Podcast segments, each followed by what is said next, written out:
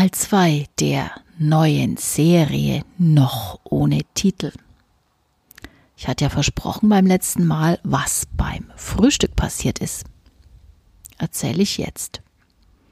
Also, nachdem mein Mann mir freudestrahlend berichtet hat, dass er dieses kleine Auto so toll findet und dass er schon immer sowas haben wollte, was mich also echt von den Socken gehauen hat. Ich wusste das überhaupt nicht. Ja, dass uns Oldtimer gefallen, war schon ganz nett, aber das, ausgerechnet das, hätte ich nie erwartet. Und dass er so drauf abfährt, wie gesagt, bis es kommt, was es ist, müsst ihr euch noch einen Augenblick gedulden. Ich mache es schon ein bisschen spannend. Also, beim Frühstück. Zwischenzeitlich sind wir ja innen angekommen, haben uns zum Frühstück niedergelassen, alle miteinander unter großem Hallo der Besitzer des Agritourismus, denn meine Reitlehrerin Pat, ihres Zeichens 71 Jahre alt, top Frau, top drauf, eine richtig, richtig tolle Frau, ist bekannt dort und genauso herzlich wie sie empfangen wird, werden natürlich auch ihre Freunde empfangen, denn sie stellt mich da nicht als ihre Kundin und Reitschülerin vor, sondern wir haben zwischenzeitlich so ein gutes Verhältnis, dass sie uns als sehr gute Freunde vorstellt. Dementsprechend war natürlich auch die Begrüßung und dementsprechend gelöst und locker war die Unterhaltung, die auf Englisch natürlich stattfindet. Sie ist nämlich Engländerin. Ja, und wir verstehen ja kein Italienisch. Also wir verstehen vielleicht ein paar Brocken, aber wir können uns jetzt nicht unbedingt unterhalten auf Italienisch. Naja, es dauert nicht lang. Smalltalk ist beendet. Es geht übers Essen und danke, dass wir so leckere Sachen bekommen und, und, und. Und jeder ist bedient und mampft vor sich hin und schlürft um Cappuccino. Sagt mein Mann zum Hausherrn quasi, ob ihm denn dieses Auto vor der Tür gehören würde. Und der Hausherr namens Marco bejaht das. Stolz nickt er und sagt, ja, ja, ja, den habe ich ganz alleine restauriert, den habe ich selbst bearbeitet, alles neu gemacht. Also es ist alles ursprünglich gelassen, aber es ist alles ähm, überarbeitet und restauriert und alles ganz toll hergerichtet.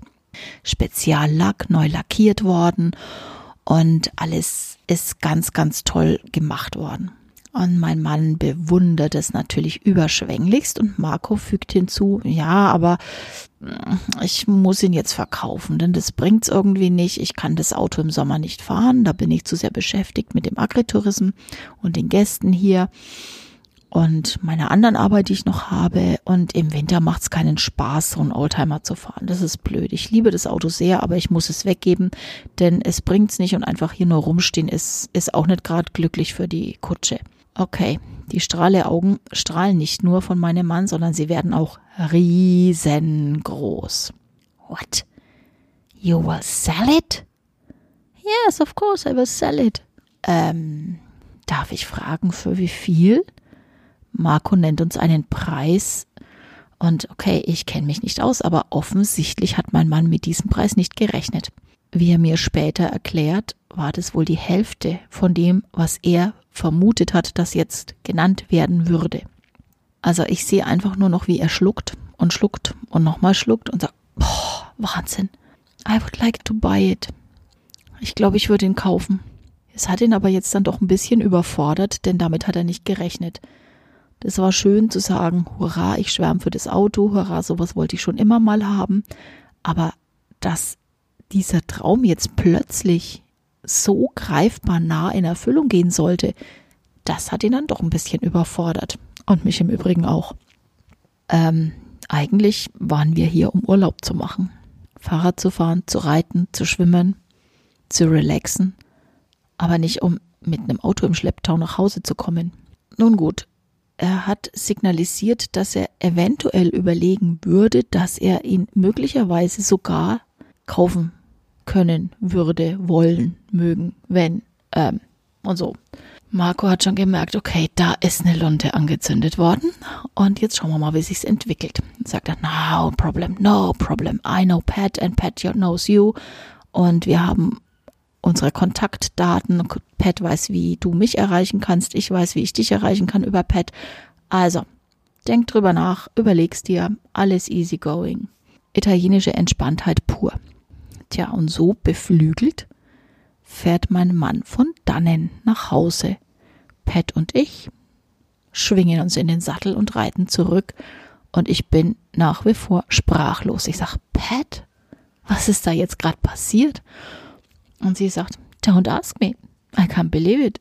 Und sie ist doch eine so lebenserfahrene ältere Dame mit 71 Jahren, die ihren Reiterhof nach wie vor alleine beherrscht und, und keine Hilfe hat und so viel gemanagt hat und sogar sie war sprachlos und sagt, ich, ich weiß nicht, was da abgeht, ich kenne deinen Mann, aber da hat es ihn jetzt irgendwie erwischt. Also ich habe auch das Gefühl, dass es ihn erwischt hat.